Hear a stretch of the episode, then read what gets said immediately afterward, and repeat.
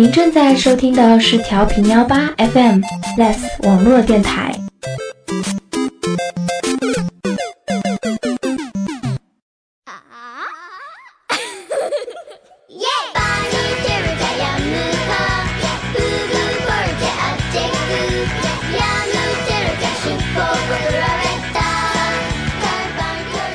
各位听众朋友，大家好，我是今天的主播安小夏。现如今，恼人的炎炎夏日即将离我们远去，秋风吹来丝丝的凉意。如果大家觉得这秋风还不够满足您的要求的话，没有关系。今天树洞先生为大家带来了关于奇葩的笑话，讲讲那些让人哭笑不得的发生在大家身边的真人真事。看看那些奇葩们如何带给我们冷的享受。ID 名为碎小明。一次，我们英语课老师坐公交车，一小偷正准备把老师的电话装口袋。就在这时，电话响了，老师回头看着小偷和在他手上的电话。这时，菊西来了，小偷说：“那你先接，先接。”要说现在这小偷真的是顺应了时代的潮流啊，从自行车演变成了电动车，从钢笔演变成了手机。不知道小偷朋友们是否已经在研究怎么在物价飞涨的今天偷一套房子？下面再来说一则和手机有关的奇葩糗事。ID 名为匿名，这位同志，请把手机关了。手机信号会干扰无线电波的，容易出安全事故。我对坐在我旁边的乘客说，见他不理我，我急忙叫来了乘务员。在理论了半小时以后，乘务员将我踹下了公交车。小夏就不明白了，这位兄台是还没睡醒呢，还是还没睡醒呢？要说这飞机是一个最安全也最不安全的交通工具。我们寻常百姓人家还是坐坐汽车的好。如果你们遇到下面这位奇葩司机，不知道会作何想法呢？ID 名为小强。有一次晚上十点左右，我打车回家，出租刚开出去一点，司机师傅就问我，走老路还是走新路？我说随便你，怎么方便怎么走。他说新路不好掉头。我说那就走老路吧。这时候，司机师傅说了句让我吐血的话：“走老路人少车少，你不会打劫我吧？”我一脸黑线的回他：“你看我像吗？”司机师傅立刻换了语气，又问我：“那你不怕我打劫你吗？”啊！当时听他这么说，我真有种打开车门想往下跳的冲动。不过，我最后还是很淡定的和司机师傅一路聊天，聊到了家里。这种奇葩司机遇多了，不知道会不会折寿呢？说实话，小夏有时候也挺害怕一个人坐夜班出租车回家的。如果遇到这样一个司机，回家的路应该会有趣很多吧？旅途中我们会碰到各种有趣的奇葩司机，在家里我们又会碰到什么呢？ID 名为过去现在。今天老爸对老妈说：“我经过证实，其实我是你失散多年的亲哥。”老妈一脸茫然中不知所措。这时，老爸忽然指着我骂道。不然怎么会生出你这么个白痴？靠，老爸，我是你亲生的吗？照这个情况来看，此老爸对于遗传学真是颇有研究啊！正所谓活到老学到老，小夏倡议大家多跟这个博学多才的爸爸学习学习，多实践实践。不过这实践的对象嘛，还是要慎重挑选啊。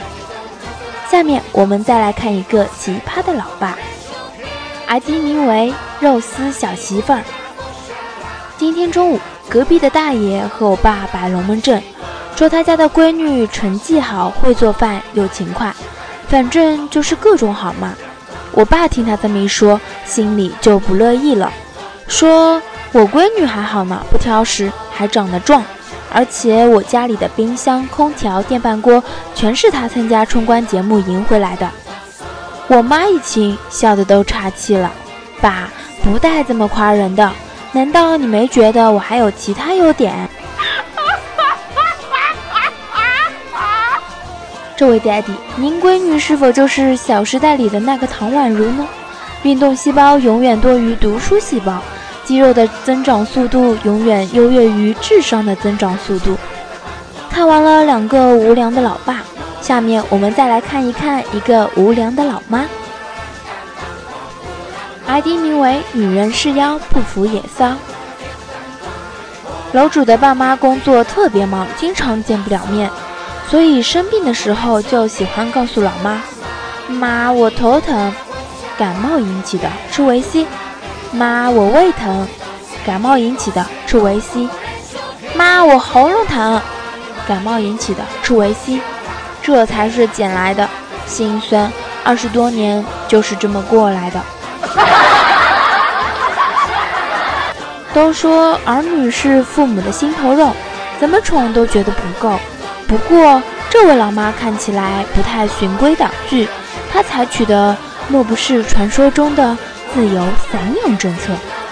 有这么一个现代化的老妈，不知道这位楼主是该哭还是该笑呢？人长大了，免不了找一个能够相伴终生的爱人，于是乎就有了下面这一段奇葩糗事。ID 名为“博心爱怪物”。我以前是直人，所以初恋是男的。分手之后，一直都非常喜欢他。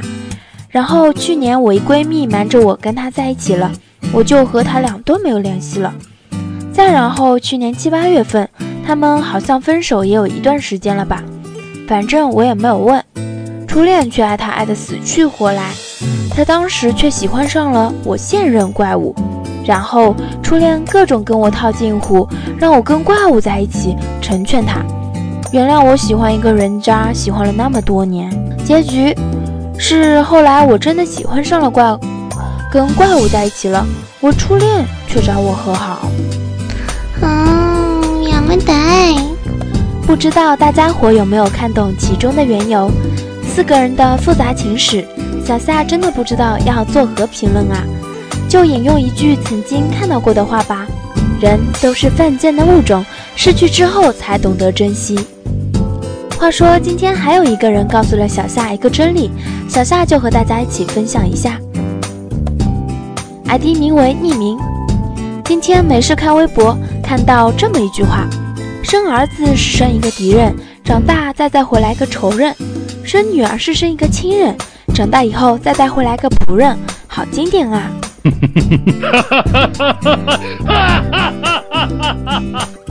这句话还真的是一针见血。婆媳关系的难处理程度，完全可以登顶福布斯最难处理的关系排行榜了。话不多说，下面来看我们最后一则奇葩糗事，送给那些只求价格不论契合度的暴发户们。ID 名为求百，千万不要盲目购买所谓披在身上的小西装。看着周迅、舒淇披着高端洋气，自己穿了就会像老农民半夜出来看看地里有没有人偷红薯。哇哦，不错呀！美好的时光总是短暂的，不知道今天的树洞先生有没有帮助你一扫这么多天来的阴霾呢？小夏真的很舍不得大家，还想和大家分享更多有趣的奇葩趣事，可是时间有限。在这里，小夏不得不和大家说再见了。如果你有什么事情不能告诉别人，憋在心里又难受的话，不妨和树洞先生说。不论何时，不论何地，树洞先生都在等你，等着倾听你的故事。